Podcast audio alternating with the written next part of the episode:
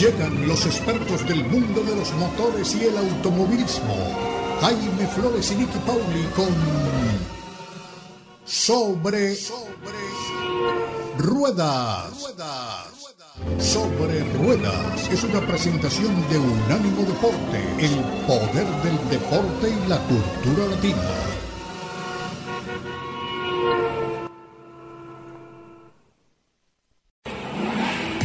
Sobre Rueda. Sobre Rueda. El programa donde rugen los motores. Todo bajo la lupa especializada de Jaime Flores y Nicky Paul. Con todo el análisis sobre el automovilismo en el mundo y la industria automotriz. Unánimo Deportes presenta Sobre Rueda. Sobre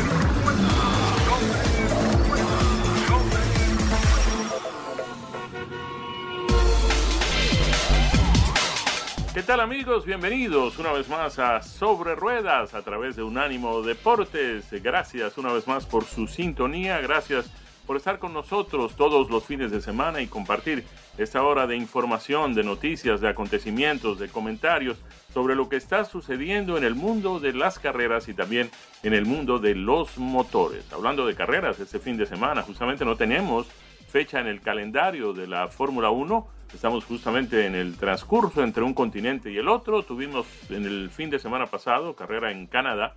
Tendremos carrera el próximo fin de semana en Inglaterra. Y para ponernos al día con todo lo que sucede en este mundo maravilloso, contamos con nada más y nada menos que doña Nikki Pauli, que ha sido mi compañera en estas jornadas a lo largo ya de más de casi dos décadas. Doña Nikki, qué grato saludarla una vez más. Jaime, el placer es todo mío, feliz, encantadísima de estar contigo compartiendo micrófonos y por supuesto de compartir este domingo con toda nuestra audiencia. No importa en qué parte del mundo estén, no importa qué hora sea cuando nos estén escuchando, Gracias por su sintonía, gracias por estar con nosotros, por acompañarnos, por compartir, gracias por sus mensajes también a través de Twitter, en mi cuenta en lo personal, Media Racing. Eh, muchísimas gracias, me encanta compartir con ustedes por allí y esta semana eh, he recibido un par de mensajes preguntándome un poco cuál es el futuro de la Fórmula 1, por dónde va, si ya se empieza a vislumbrar qué es lo que pasará el próximo año, porque por supuesto hay muchos rumores de nuevas carreras, de carreras que pudieran desaparecer del campeonato, algo que, que de verdad preocupa a muchos amantes de grandes premios como por ejemplo Spa-Francorchamps en, en, Bélgica, una de las más tradicionales en la categoría, o el Gran Premio de Mónaco, el, el circuito más glamoroso que tiene el Circus de la Velocidad, y eh, se especula con muchísima insistencia en que son dos de las sedes que pudieran quedar fuera del campeonato del 2023. Pero vamos a hablar, por supuesto, de esto y vamos a comentar un poco cómo va este campeonato que está llegando ya casi a la mitad. Este año tenemos 12 carreras. En este momento ya hemos disputado nueve de esas competencias. La próxima parada es en Gran Bretaña, el próximo fin de semana, el circuito donde oficialmente nació la Fórmula 1 por allá por 1950 y que es en el trazado de Silverstone siempre una de las grandes eh, de los grandes eventos de la Fórmula 1 en el año, uno que la gente espera con muchísima ansiedad, porque entre otras cosas es uno de los circuitos donde los equipos eh, tienen tradicionalmente una presentación de novedades, ¿no? Traen eh, esos nuevos componentes o esos nuevos desarrollos. Eh, en general, esa primera tanda de nuevos desarrollos en la temporada la vemos en la pista en Barcelona, en el Gran Premio de España y luego vemos una, una nueva llegada de componentes y, y, de soluciones técnicas para el Gran Premio de Gran Bretaña, aunque cierto es que los equipos de Fórmula 1 no paran nunca de desarrollarse y que están en constante desarrollo de sus piezas y de todo lo que pueda, incluso el, combustible, los neumáticos, todo está en permanente desarrollo en los laboratorios y en los talleres. Así que eh, esta Fórmula 1 que me preguntaban qué va a pasar en el 2023 con la Fórmula 1, es cierto que va a haber más carreras, menos carreras, que va a haber carreras que van a desaparecer. Bueno, a ver, vamos a contarles. ¿Por qué la especulación respecto a Mónaco, respecto a Bélgica, eh, particularmente estos dos trazados, pero no los únicos, pues es porque son circuitos que eh, este año terminan o terminaban sus contratos Austria, Bélgica, México y Mónaco. Entonces, esto por supuesto desata la especulación cuando la Fórmula 1, Liberty Media, la gente que maneja los destinos de esta categoría, que son los dueños de los derechos comerciales, dicen, bueno, en 2023 vamos a tener eh, un tercer gran premio en territorio estadounidense. Vamos a ir a correr el Gran Premio de Las Vegas en marzo. Eh, fue hecho el anuncio y ellos están planificándolo para eh, noviembre del próximo año, en un circuito callejero que ellos planifican alrededor de esta calle tan conocida, Las Vegas Strip, este sitio tan conocido en Las Vegas lleno de, carteles eh, luminosos, con mucho color, con, mucha magia. Si alguna vez han estado allí, saben que está lleno de hoteles, de restaurantes, de cantidad de, ah, sitios eh, mayormente turísticos. ¿no? También se habla de que pudieran regresar al calendario de la Fórmula 1, eh, Qatar, que por última vez se corrió en 2021, y el Gran Premio de China, que se corrió por última vez en el 19. En el caso de Qatar, las negociaciones eh, se ha especulado, se ha dicho que están en proceso. En el caso de China, pareciera que las autoridades de la Fórmula 1 quizás no estén tan convencidas porque las restricciones eh, por COVID-19 en territorio chino han cambiado con muchísima frecuencia en el último año eh, o en lo que vamos de 2022, no tienen tan claro qué pueda pasar para el 2023. Entonces aquí entra esta situación de eh, poner un gran premio en un calendario, organizar este gran premio y que a la hora del viaje les digan, bueno, eh, hay un, nuevo brote de COVID, no pueden, vamos a cerrar X ciudad donde puede ser la carrera o vamos a restringir el acceso de determinadas personas. Entonces, un poco ante este temor y ante esta incertidumbre, pese a todas las garantías que, puedan recibir, eh, hace que la Fórmula 1 dude en este momento. Eh, el Gran Premio de em, Arabia Saudí probablemente se mueva a, un nuevo circuito. El Gran Premio de Francia pasaría de Paul Ricard al circuito Bugatti, eh, donde ha corrido el, eh, se ha corrido el Gran Premio de Francia de motociclismo desde el año 2000, si no recuerdo mal. Eh, así que estas carreras están todavía un poco pues, sin definir. También se habla con muchísima insistencia del Gran Premio de Indonesia, eh, que podría correrse en octubre del 2023. Es una de las fechas que se manejan tentativamente. Y estas fechas, si quisiera aclararlo, estas fechas no son fechas oficiales, no son fechas entregadas por la Fórmula 1 o publicadas por la gente de Liberty Media. Estas fechas principalmente eh, han, salido de algunos eh, periodistas, colegas, que están muy relacionados, muy cercanos a la organización de la Fórmula 1 y que dicen que se manejan, de hecho, un par de calendarios en paralelo. Eh, uno de los, de los periodistas a los que me refiero es uno que tiene muchísima, pero muchísima experiencia, Joe Soward, y él decía también eh, eh, que aparte de que se están manejando un poco como estos dos calendarios hipotéticos, que muy probablemente para finales de julio, poco antes de que la Fórmula 1 entre en este periodo de receso que regularmente toma en el mes de agosto, y este año no será la excepción, se haga el anuncio. Este calendario que pudiera salir tentativamente a finales de julio es un calendario que no es definitivo. La Fórmula 1, en, términos generales, y ya en el pasado nos ha acostumbrado a esto, maneja este calendario tentativo que luego, generalmente alrededor del mes de septiembre, es confirmado para ser reconfirmado y supervalidado en la reunión del Consejo Mundial del Deporte que normalmente se celebra a finales de noviembre o mm, principios, mediados del mes de diciembre. Otra de las pistas que suenan con mucha insistencia para el regreso a la Fórmula 1 es el circuito de Kialami en Sudáfrica, el Gran Premio de Sudáfrica, eh, que ha estado ausente desde 1993 en la Fórmula 1. Em, le preguntaban a Jody Scheckter, ex campeón mundial de la Fórmula 1, sudafricano, ganador en 1979 con un Ferrari, él eh, decía que ha estado involucrado en estas negociaciones, aunque no, no de forma continua o tan directa, que sí se está hablando. Le preguntaban, ¿se correría en Kialami? Y él a esto respondía, ¿en qué otro sitio vamos a correr?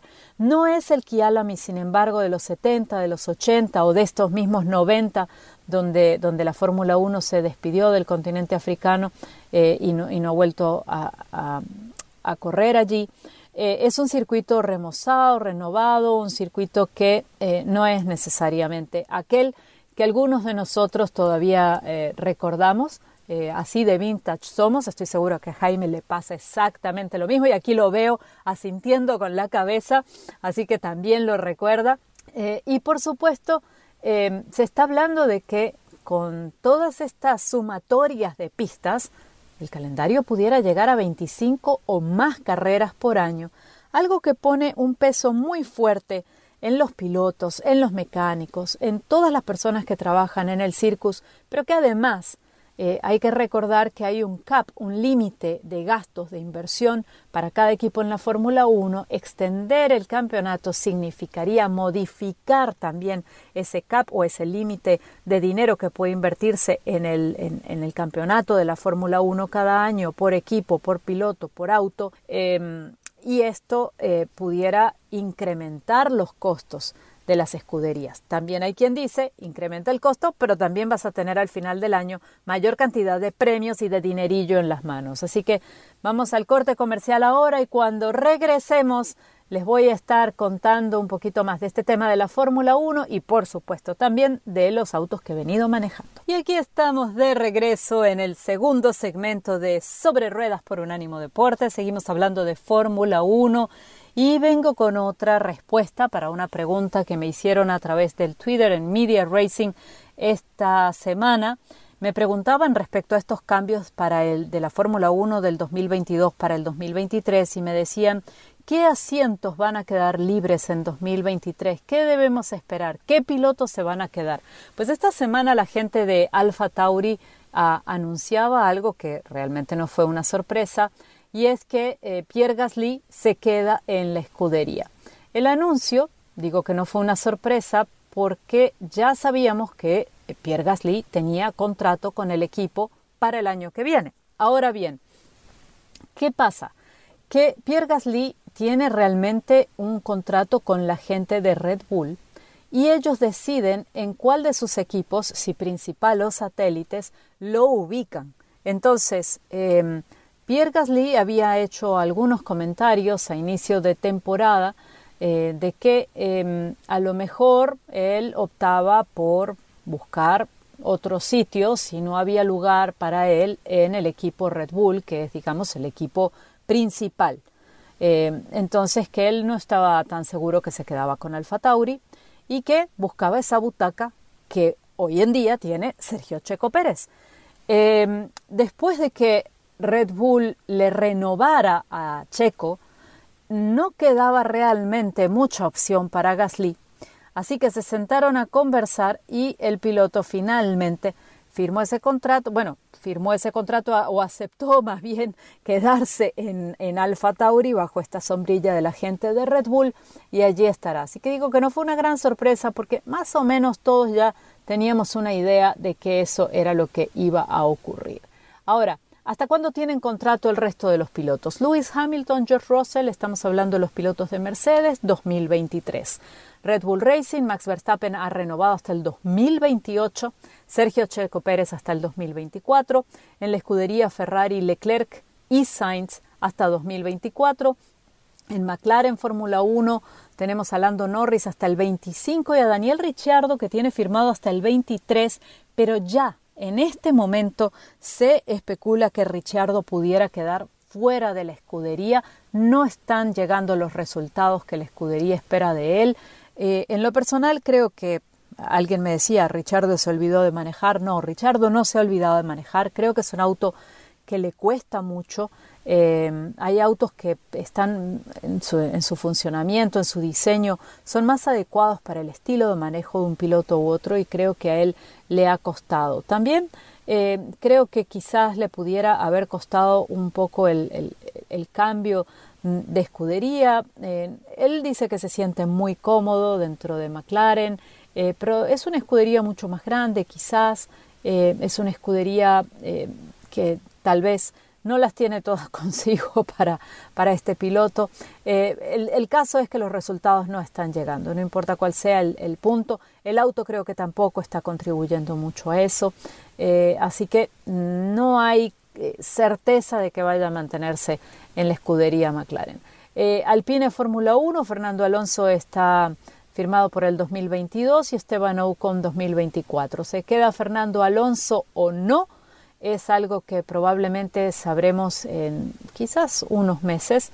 Em, probablemente se, se, habla mucho de que para el parón de, agosto ya Fernando Alonso debería tener tomado una decisión, eh, que me imagino será una decisión conjunta junto con la escudería, pero en la que la voz de Fernando Alonso, su decisión va a tener definitivo un peso eh, muy importante, porque Fernando está eh, en ese proceso quizás de decidir me quedo, me voy, sigo en la Fórmula 1 o no, me voy a otra escudería o me quedo en esta, no creo que tenga muchísimas otras alternativas, la verdad, y la gente de Alpino ha venido demostrando eh, que están trabajando por buen camino. Eh, Pierre Gasly hasta 2023 en Alfa Tauri, como ya lo decíamos, Yuki Tsunoda solamente por 2022 también en Alfa Tauri, en Aston Martin Sebastián Vettel solo por 2022 y el caso de Lance Troll, hijo del dueño del equipo, realmente no sabemos por cuánto tiempo tiene firmado. Eh, probablemente se lo vayan renovando año con año.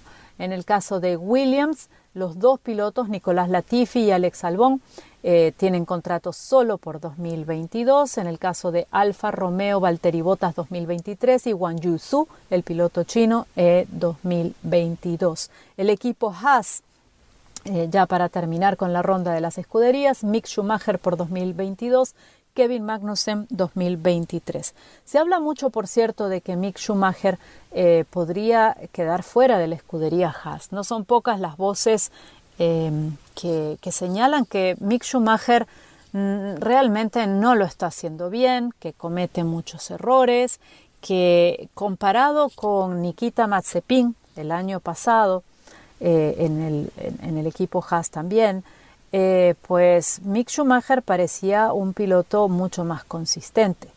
Eh, no nos olvidemos que los resultados de Nikita Mazepin dejaban, la verdad, mucho que desear. y eso hacía que Mick Schumacher sobresaliera mucho más. Este año, con la salida de Mazepin y la llegada de Kevin Magnussen al equipo, el regreso de Kevin Magnussen a la Fórmula 1, pues se encuentra Schumacher en una posición un poco más eh, complicada, porque Kevin Magnussen ha estado obteniendo mejores resultados en las pistas, eh, es un piloto también con más experiencia, y decía Bernie Eccleston, el hombre que hasta no hace tanto tiempo era el manda más en la Fórmula 1, que si Michael Schumacher, el padre de Mick, estuviese eh, en los pits, estuviese junto con su hijo, pudiera ayudarlo y apoyarlo en su desarrollo como piloto y en su carrera, otra sería la historia, pero que de alguna manera ha recibido mucha presión. No nos olvidemos que ese apellido también pesa y pesa mucho. Eh, y, es injusto tratar de comparar o pensar en comparar a Mick Schumacher con su padre. Eh, son talentos diferentes, son épocas diferentes, son circunstancias muy diferentes, y por lo tanto eh, no, es, no es justo compararlos o esperar que tenga los mismos resultados que tuvo su padre en la Fórmula 1 cuando corría. Entonces, eh, es, es de alguna manera esperar que pasen cosas que probablemente no van a pasar, mucho menos con un auto como el Haas, que tampoco es que sea el más desarrollado de los monoplazas de la Fórmula 1 o el equipo con mayor cantidad de inversión precisamente para poder desarrollarlo, ¿no? Eh, y enfrentarse además en la escudería a críticas constantes, tanto se, dice con cierta frecuencia también que hay mucha crítica interna con él y que en más de una ocasión le han señalado lo que hace mal. También sería interesante que todas esas voces de crítica alguna vez le señalaran lo que hace bien cuando lo hace bien, eh, porque bueno, hay que, hay que balancear también en esto, ¿no? Así que esos son un poco los, la situación de cada uno de los pilotos, no sé ¿Qué pilotos querrían ustedes ver que se queden en la Fórmula 1 y qué pilotos querrían ustedes que se vayan de la Fórmula 1 o que le den espacio a otro corredor? ¿A quién les gustaría ver en la Fórmula 1 que no está en la Fórmula 1, que a lo mejor está en otro, en otro campeonato? Los invito a que me compartan esas opiniones y esos comentarios en mi cuenta de Twitter en arroba media racing. Los espero por allí y por supuesto por aquí también nosotros seguimos las conversaciones y ahora le va a tocar el turno a Jaime de hablar de industria. Así que nos vamos al corte comercial y pronto regresamos con muchísimo más. Solamente hablamos aquí de automovilismo deportivo, también hablamos de industria, de los autos que hemos venido probando, eh, de la tecnología nueva que hay a bordo y un poco de lo que está pasando también con las diferentes marcas durante cada semana. Así que eh, Jaime nos va a poner un poco al día con todo esto. Vamos al corte comercial y ya regresamos con muchísimo más. De regreso con ustedes para otro segmento de Sobre Ruedas a través de Unánimo Deportes. Em, no acostumbramos a hacer esto que vamos a hacer a continuación, que es mencionar marcas eh, y gente que está dedicada al mundo de los negocios, pero en esta oportunidad vamos a hacer una excepción porque nos parece que es el tipo de actividad que las empresas comerciales deberían hacer con más frecuencia. Es el compromiso social que tienen las empresas, no solamente pues de vender productos y de obtener lucros y en fin, todo ese tipo de cosas que sabemos, que es lo que hacen las empresas, sino también prestar servicios a la comunidad. Justamente porque se trata de un servicio público, vamos a mencionar el nombre de esta empresa mm, y vamos a felicitarla además por esta iniciativa maravillosa que ojalá más empresas tuvieran más frecuentemente. Se trata de la firma Discount Tire, que está ofreciendo revisiones de seguridad de neumáticos completamente gratis durante la Semana Nacional de la Seguridad de los Neumáticos, que está por comenzar. Como ustedes lo saben, Discount Tire es un importante minorista independiente especializado en neumáticos y llantas, o gomas, o cauchos, en fin, como ustedes prefieran llamarlas.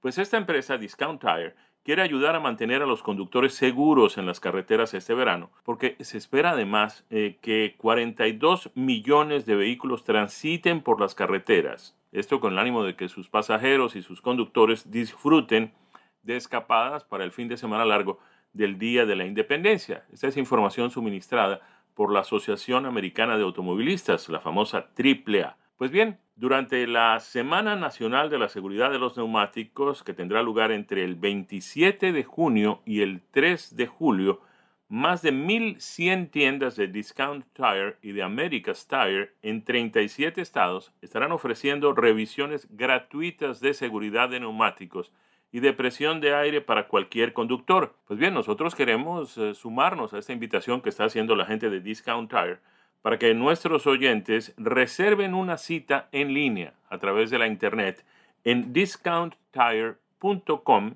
y así pues además de que se van a ahorrar dinero porque no les van a cobrar por esa revisión de sus neumáticos, pues también se van a ahorrar tiempo porque no van a tener que estar sentados en la sala de espera, pues allí mientras eh, vienen a atenderle para revisarle gratuitamente los neumáticos a su vehículo. Pues esta es una iniciativa anual que todos los veranos llevan a cabo los miembros de la Asociación de Fabricantes de Neumáticos de los Estados Unidos, la famosa USTMA. Se trata de la Semana Nacional de la Seguridad de los Neumáticos, que es un recordatorio fundamental para que los conductores revisen sus neumáticos y sus llantas. Nosotros tenemos que recordar, y esto lo hacemos siempre que tenemos esta oportunidad, que solo hay un punto de contacto entre nuestro vehículo y el resto del mundo, que son esos cuatro pedacitos del neumático que van pegados del asfalto, del pavimento, del concreto, sea cual sea la superficie en la que estamos conduciendo. Del comportamiento de esos neumáticos en esos cuatro pedacitos depende el comportamiento del vehículo como tal. Si no tienen el suficiente agarre, si no tienen eh, la suficiente eh, presión de aire para darle al neumático el comportamiento que tiene que tener en una curva, en una frenada, en fin, en cualquier tipo de acción, a veces brusca, a veces inesperada, pues simplemente podremos estar mucho más propensos a sufrir accidentes. Y es que, según un estudio de la USTMA, la Asociación de Fabricantes de Neumáticos de los Estados Unidos, el 70% de los conductores en este país ha reconocido que no revisan la presión del aire de los neumáticos, no lo hicieron por lo menos en los últimos 30 días. Discount Tire recomienda revisar la presión del aire de los neumáticos al menos una vez al mes para ayudar a mantener una buena economía de combustible y mitigar posibles problemas en los neumáticos. por esos tiempos esto de la economía de combustible es muy importante. Para ayudar a los conductores a prepararse para un verano seguro, los expertos de Discount Tire recomiendan seis consejos clave sobre la seguridad de los neumáticos que cada conductor debe conocer. Empecemos. El primero es regular la presión correctamente y revisarla con frecuencia. Hay que revisar la presión de aire de los neumáticos cuando estén fríos. Esto es muy importante porque obviamente el aire caliente no pesa lo mismo ni ejerce la misma presión que el aire frío. Hay que hacer esa revisión de la presión de los neumáticos cuando los neumáticos estén fríos y hay que hacerlo por lo menos una vez al mes y especialmente si hay un viaje largo, si nos vamos a comprometer a unos días por fuera de casa, en la carretera y todo lo demás, pues vale la pena estar seguros de que los neumáticos están bien. Resulta que la baja presión da lugar a una maniobrabilidad deficiente, un menor rendimiento en cuanto al consumo de combustible, un desgaste excesivo de los neumáticos y sobrecarga. Además, los neumáticos pierden aire continuamente debido a los impactos y las presiones causadas por los baches y las curvas.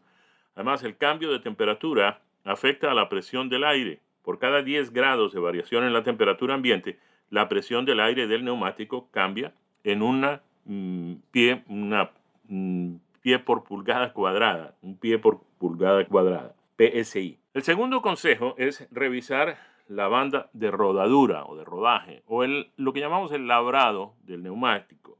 La profundidad de ese labrado, de esa banda de rodadura, determina la distancia de frenado segura de un vehículo. Dicho de otras eh, maneras, dicho con otras palabras, cuando el neumático ya no tiene labrado, cuando el neumático está liso, los eh, brasileños tienen una manera muy interesante de llamar a los neumáticos lisos, los llaman neumáticos carecas o calvos, es decir, como si no tuvieran pelo. Eh, cuando el neumático está así como, como la cabellera de un calvo, pues ya eh, la seguridad que ofrece en materia de frenado es completamente diferente y muy, muy limitada. Cuando hay una prueba pues muy tradicional aquí en los Estados Unidos que es la que se hace con la moneda de un centavo. si uno pone una moneda de un centavo en la, en la ranura del labrado de un neumático y se alcanza a ver la imagen de Lincoln, es porque eh, el neumático está bien. Pero si ya la eh, cara de Lincoln se ve, pues, pero hay espacio entre la cara de Lincoln y la moneda, es que la ranura es eh, muy, muy mm, panda y eso significa que el neumático, el labrado neumático se ha desgastado bastante.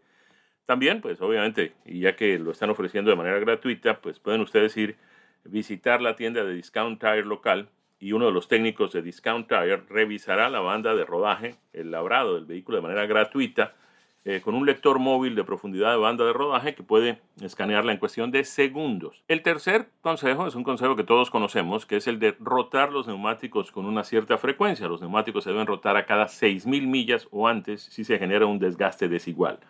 Además hay que revisar el maletero, la cajuela de equipaje, porque la mayoría de los vehículos nuevos vienen equipados con kits de inflado de neumáticos, es decir, no traen un neumático de repuesto, de repuesto mejor.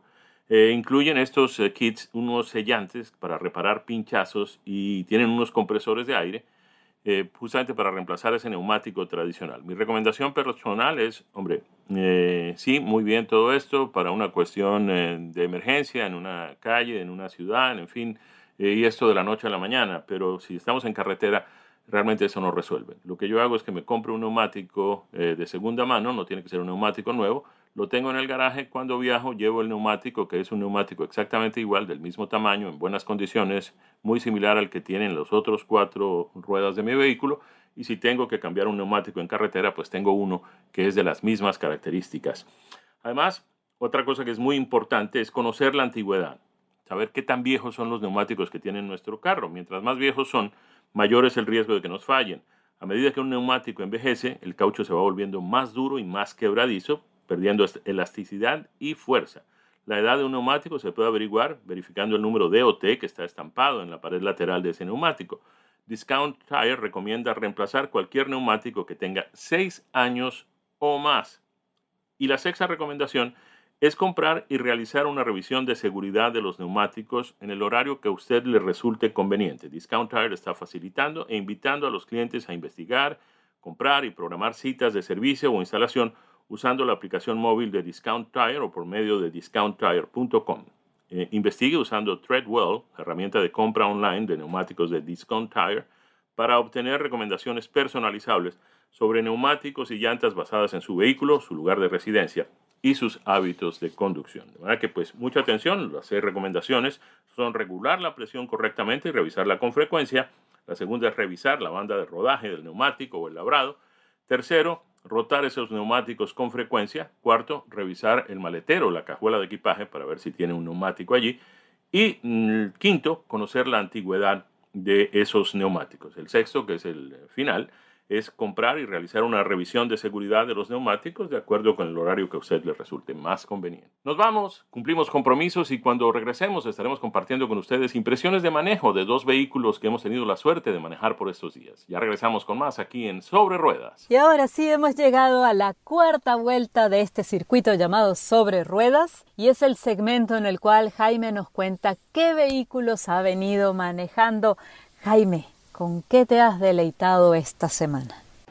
Efectivamente, Nicky, hemos tenido la suerte de manejar un par de vehículos muy, muy, muy interesantes, eh, de diferentes segmentos, pero del mismo fabricante. En este caso vamos a hablar de dos productos de GMC, la división de General Motors, que se especializa, como bien dicen ellos, en vehículos profesionales, en vehículos pues eh, mm, utilitarios, utilitarios deportivos, algunos de ellos, pero orientados hacia aquellas personas que los utilizan dentro del marco de su carrera, de su trabajo, en fin. Uno de ellos es un eh, crossover, mm, que yo diría que es un hermano de lo que conocemos mucho más popularmente dentro de la marca Chevrolet como el Equinox.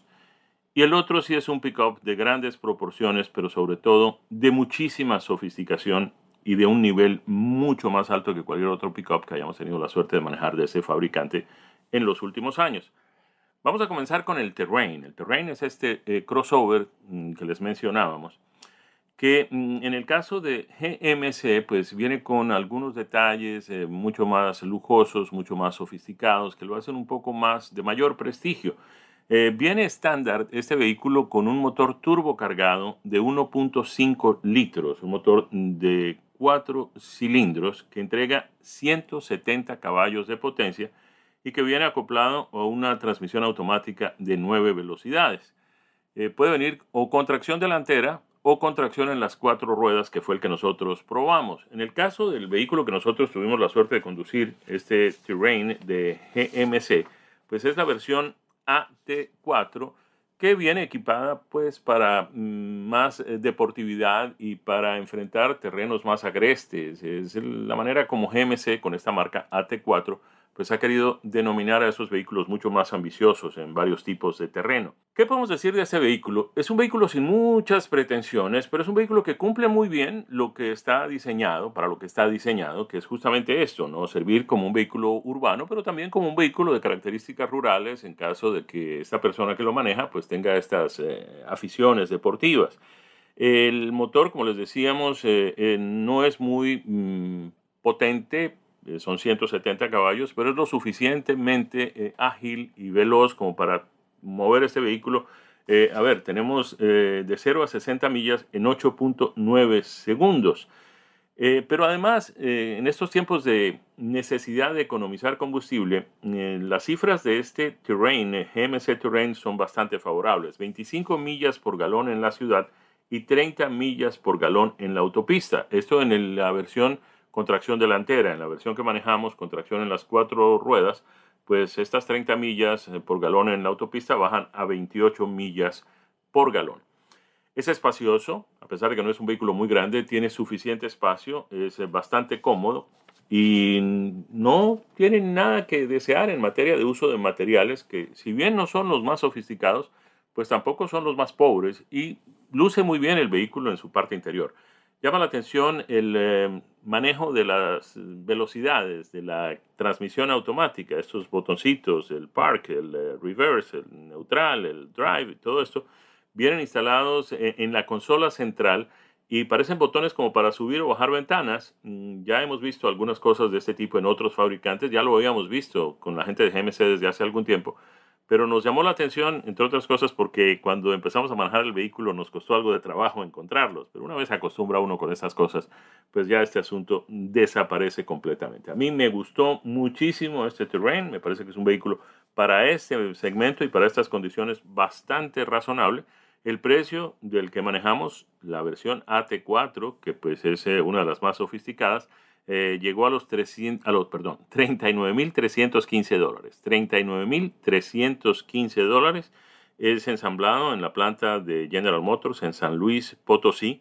Tanto el motor como la transmisión son mexicanos y el vehículo se comporta muy bien en todas las pruebas de seguridad del gobierno de los Estados Unidos. Cinco estrellas en eh, la clasificación general en los choques frontales, tanto para el conductor como el pasajero, cinco estrellas también en los choques laterales, tanto para las sillas delanteras como para las traseras, y solamente cuatro estrellas, o es la única calificación de cuatro estrellas, la tiene en las volcaduras, que es algo bastante común, bastante corriente. Muy pocos vehículos, casi ninguno, obtiene cinco estrellas en volcaduras. Y de aquí pasamos a uno que sí es absolutamente fenomenal, que es el GMC Sierra 1500 en la versión Denali Ultimate.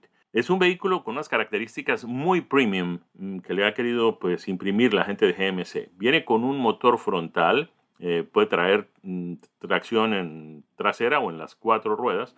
Puede venir con eh, dos o cuatro puertas y con capacidad para tres, cinco o seis pasajeros. El Denali Ultimate del modelo 2022 que manejamos venía con un motor naturalmente aspirado de 420 caballos de potencia. Es un V8 de 6.2 litros y está acoplado con una transmisión automática de 10 velocidades y además tiene la opción de tracción en las cuatro ruedas que uno puede manejar desde adentro. A ver, son cuatro motorizaciones básicamente. Esta es, digamos, la más ambiciosa, la más lujosa, la más eh, eh, briosa, pero también hay un diésel, motor 6 en línea diésel turbo de 3 litros, que entrega 277 caballos de potencia y la misma torsión de este motor 8 cilindros que manejamos, que son 460 libras por pie. Hay uno de gasolina, 4 en línea, turbo, 2.7 litros, 310 caballos, y otro a gasolina también, otro V8, pero en este caso de 5.3 litros, que a diferencia del que nosotros tenemos, que es de 420 caballos, este tiene 350. El que tenemos con sus 420 caballos y sus 400 libras por pie de torsión puede llegar de 0 a 60 millas en 5.4 segundos. Estamos hablando de un pickup de gran tamaño y cuando digo gran tamaño es gran tamaño. Es uno de media tonelada. Hace tiempo dejaron de ser de media tonelada, hace mucho tiempo que son de casi dos toneladas lo que pueden transportar, pero todavía llevan la denominación inicial de estos em, vehículos.